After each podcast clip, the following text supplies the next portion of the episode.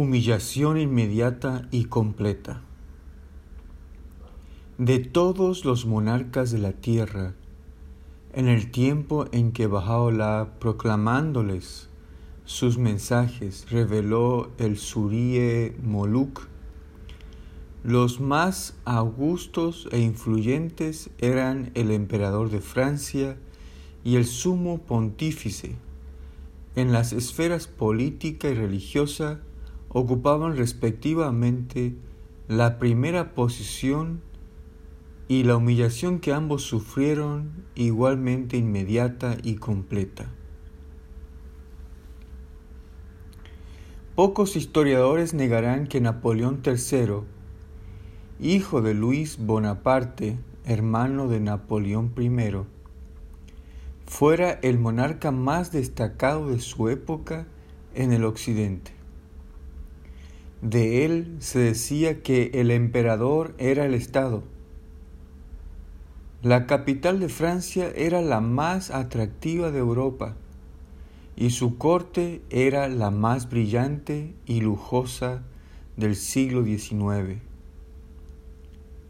Poseído por una ambición fija e indestructible, aspiraba a emular el ejemplo de su imperial tío y a terminar su interrumpida obra. Soñador, conspirador, de naturaleza cambiante, hipócrita y desconsiderado, él, el heredero del trono napoleónico, aprovechándose de la política que trataba de fomentar el renaciente interés por la carrera de su gran prototipo, trató de derrocar la monarquía. Al fallar su intento, fue deportado a Norteamérica.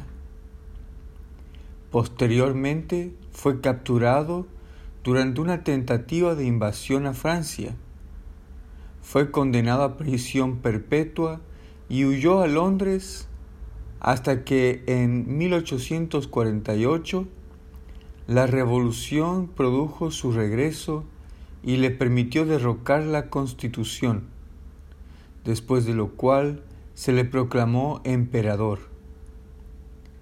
Aunque era capaz de iniciar movimientos de largo alcance, no poseía ni la sagacidad ni el valor requeridos para controlarlos. A este hombre último emperador de Francia, quien mediante conquistas exteriores había tratado de hacer grata su monarquía al pueblo e incluso abrigaba la esperanza de hacer de Francia un nuevo imperio romano. A semejante hombre, el exiliado de Acá, ya tres veces desterrado por el sultán Abdulaziz, había enviado desde detrás de las murallas del cuartel en que estaba encerrado una epístola que contenía esta indudablemente clara acusación y amenazadora profecía. Testificamos que lo que te despertó no fue su clamor de los turcos ahogados en el Mar Negro sino los impulsos de tus propias pasiones, pues te probamos y te hallamos deficiente. Si hubieses sido sincero en tus palabras, no habrías desechado el libro de Dios, tabla anterior. Cuando te fue enviado por aquel quien es el Todopoderoso, el Sapientísimo. A causa de lo que has hecho, tu reino se precipitará en la confusión y tu imperio se te escurrirá de las manos en castigo por tus acciones.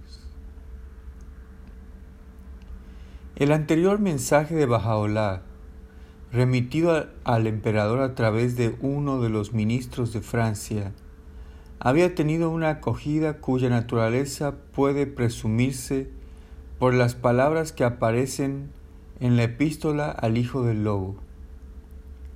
A esta primera tabla, sin embargo, no respondió. Luego de nuestra llegada a la más grande prisión, recibimos una carta de suministro. La primera parte estaba en persa y la última escrita de su puño y letra. En ella era cordial y escribía lo siguiente. Como me lo pidiera, entregué su carta y hasta ahora no he recibido contestación. Sin embargo, hemos dado las recomendaciones necesarias a nuestro ministro en Constantinopla y a nuestros cónsules en esas regiones. Si desea alguna cosa, háganosla saber y nosotros la cumpliremos. De sus palabras se hacía evidente que pensaba que el propósito de este siervo había sido una solicitud de ayuda material. En su primera tabla, Bajaola, queriendo probar la sinceridad de los motivos del emperador y adoptando deliberadamente un tono sumiso, no provocativo, después de extenderse en la descripción de los sufrimientos que había soportado, le dirigió las siguientes palabras. Dos declaraciones graciosamente pronunciadas por el rey de la época han llegado a los oídos de estos agraviados. Estos pronunciamientos son en verdad el rey de todos los pronunciamientos y nada semejante a ellos se ha escuchado de ningún soberano. El primero fue la respuesta dada al gobierno ruso cuando éste inquirió por qué se le había declarado la guerra de Crimea. Tú respondiste, me despertó al amanecer el clamor de los oprimidos que sin culpa ni delito fueron ahogados en el mar negro. Por lo tanto, tomé las armas contra ti. Sin embargo, estos oprimidos han sufrido mayor agravio y están en mayor desgracia, en tanto que las pruebas causadas a aquella gente solo duraron un día. Las angustias soportadas por estos siervos han continuado durante veinticinco años de los cuales cada momento ha guardado para nosotros una dolorosa aflicción. La otra importante declaración manifestada al mundo es esta. Nuestra es la responsabilidad de vengar a los oprimidos y socorrer a los desamparados.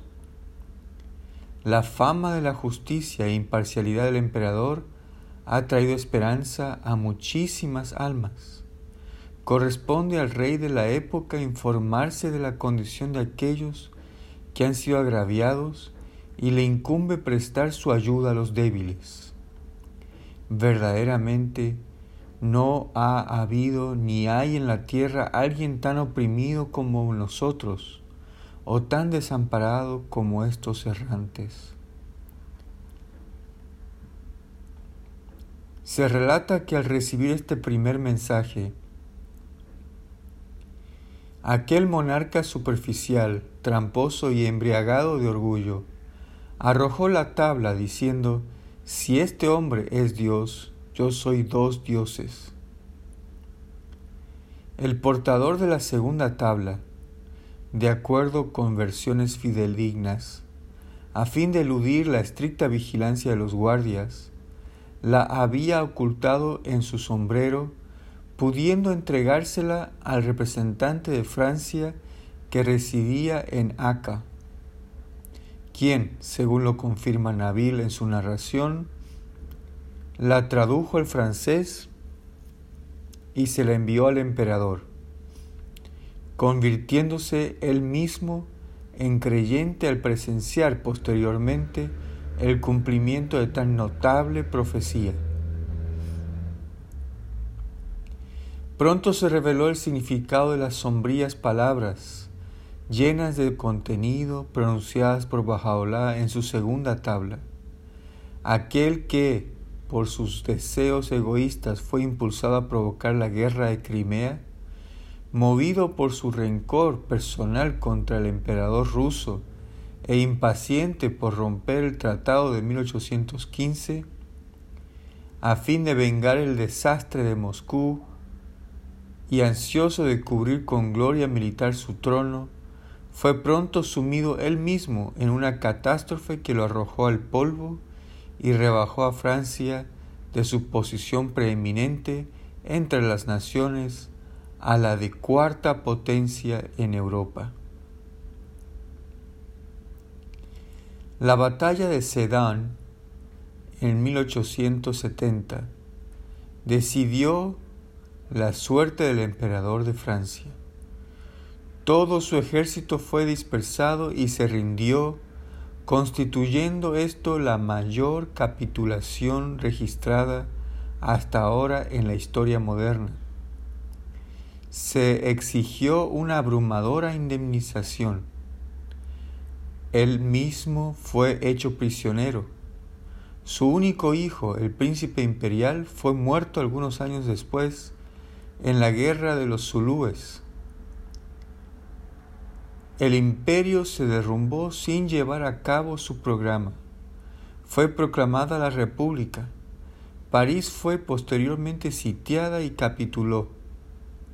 Siguió el año terrible caracterizado por la guerra civil que superó en su ferocidad a la guerra franco-prusiana.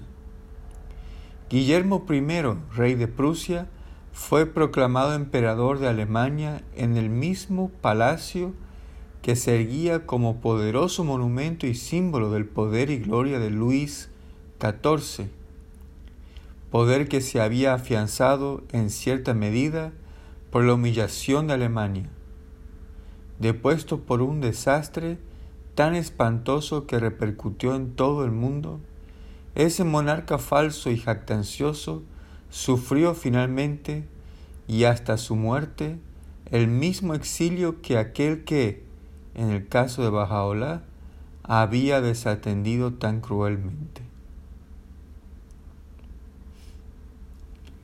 Una humillación menos espectacular, aunque de mayor significación histórica, aguardaba al Papa Pío IX a quien se consideraba a sí mismo como el vicario de Cristo.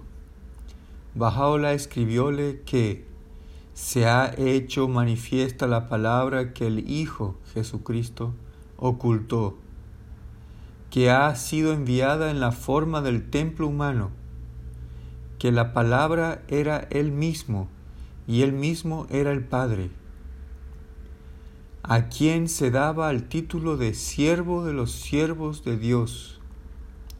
Anuncióle el prometido de todas las edades, revelando en su plenitud su posición, que aquel quien es el Señor de los señores ha venido cubierto por nubes. A quien pretendía ser el sucesor de San Pedro, recordóle Bajaola que este es el día en que la roca, Pedro, clama y exclama diciendo, He aquí el Padre ha venido, y aquello que se os prometió en el reino se ha cumplido. A quien portaba la triple corona y posteriormente llegó a ser el primer prisionero del Vaticano, ordenóle el divino prisionero de Aca dejar sus palacios a quienes lo deseen y vender todos los embellecidos ornamentos que poseía y gastar su producto en el sendero de Dios y abandonar su reino a los reyes y salir de su habitación con el rostro vuelto hacia el reino. El conde Mastai Ferrati obispo de Imola, el 254 avo papa desde el comienzo de la primacía de San Pedro, que había sido ascendido al trono apostólico dos años después de la declaración de El Bab, y cuyo pontificado excedió en su duración al de cualquiera de sus predecesores, será permanentemente recordado como autor de la bula que declaró como doctrina de la Iglesia la Inmaculada Concepción de la Santísima Virgen, 1854, a la cual se hace referencia en el Ketabe y como promulgador del nuevo dogma de la infalibilidad papal, 1870. De naturaleza autoritaria, mal estadista, reacio a conciliar, resuelto a mantener toda su autoridad, si bien logró, adoptando una actitud ultramontana, definir aún más su posición y reforzar su autoridad espiritual, no pudo finalmente retener el poder temporal que, durante tantos siglos, había sido ejercido por los jefes de la Iglesia Católica. Este poder temporal, con el transcurso de las épocas, se había reducido a proporciones insignificantes las décadas que precedieron su extinción estuvieron llenas de gravísimas vicisitudes. A medida que el sol de la revelación de Bajaolá ascendía a su punto de esplendor meridiano, se intensificaban más las sombras que acosaban el cada vez menor patrimonio de San Pedro. La tabla de Bajaolá dirigida a Pío IX apresuró su extinción bastará una mirada rápida al curso de su declinante suerte durante esas décadas. Napoleón I había expulsado al Papa de sus propiedades. El Congreso de Viena lo rehabilitó como su jefe, entregando la administración a manos de los sacerdotes. La corrupción, desorganización, incapacidad para mantener la seguridad interna y la restauración de, los, de la Inquisición habían inducido a un historiador a afirmar que ningún lugar de Italia, ni siquiera de Europa, con excepción de Turquía, es gobernado como ese estado eclesiástico. Roma era una ciudad en ruinas, tanto material como moralmente. Las insurrecciones motivaron la intervención de Austria. Cinco grandes potencias exigieron la introducción de reformas de largo alcance, las cuales el Papa prometió pero no cumplió. Austria intervino nuevamente, pero fue contrarrestada por Francia. Ambos países se acecharon uno a otro en los estados papales hasta 1838, cuando al retirarse ellos se restablecieron el absolutismo. El poder temporal del Papa fue entonces censurado por algunos de sus súbditos como anuncio de su extinción en 1870. Dificultades internas le obligaron a huir a avanzadas horas de la noche vestido como humilde cura de Roma, la cual fue declarada república. Posteriormente los franceses le restituyeron su estado anterior. La creación del reino de Italia, la cambiante política de Napoleón III, el desastre de Sedán, las fechorías del gobierno papal, como deshonra para Europa por Clarendon en el Congreso de París, que puso fin a la guerra de Crimea, decidieron la suerte de este tambaleante dominio. En 1870, después que Bajaola revelara su epístola a Pío IX, el rey Víctor Emanuel I declaró la guerra a los estados papales, sus tropas entraron en Roma y se apoderaron de ella. En la víspera de su toma, el Papa se dirigió al palacio de Letrán y a pesar de su edad, con el rostro bañado en lágrimas, subió de rodillas la escala santa. A la mañana siguiente, al comenzar el cañoneo, ordenó izar bandera blanca sobre la cúpula de San Pedro. Despojado, se negó a reconocer esa creación de la revolución. excomulgó a los invasores de sus estados, denunció a Víctor Emanuel como el rey bandido y como carente de todo principio religioso, desdeñoso de todo derecho, atropellador de toda ley. Roma, la ciudad eterna, sobre la cual descansan veinticinco siglos de gloria, gobernada por los papas con derecho indiscutible durante diez siglos, se convirtió finalmente en sede del nuevo reino y en el escenario de aquella humillación que había previsto Bajaolá y que el prisionero del Vaticano se había impuesto a sí mismo. Los últimos años del viejo Papa, escribe sobre su vida un comentarista, estuvieron llenos de angustia. A sus dolencias físicas se añadió el dolor de ver con demasiada frecuencia a la fe ultrajada en el corazón mismo de Roma, a las órdenes religiosas despojadas y perseguidas, a los obispos y sacerdotes excluidos del ejercicio de sus funciones. Todo esfuerzo por reparar la situación creada en 1870 resultó infructuoso. El arzobispo de Posen fue a Versalles a solicitar la intervención de Bismarck a favor del papado, pero fue fríamente recibido. Posteriormente se formó en Alemania un partido católico para presionar políticamente al canciller alemán. Sin embargo, todo fue en vano. El poderoso proceso ya referido tenía que seguir inexorablemente su curso. Aún ahora, después de haber transcurrido más de medio siglo, la supuesta restitución de la soberanía temporal no ha servido sino para destacar aún más la impotencia de, de ese otrora poderoso príncipe, ante cuya mención los reyes temblaban y a cuya doble soberanía se sometían voluntariamente.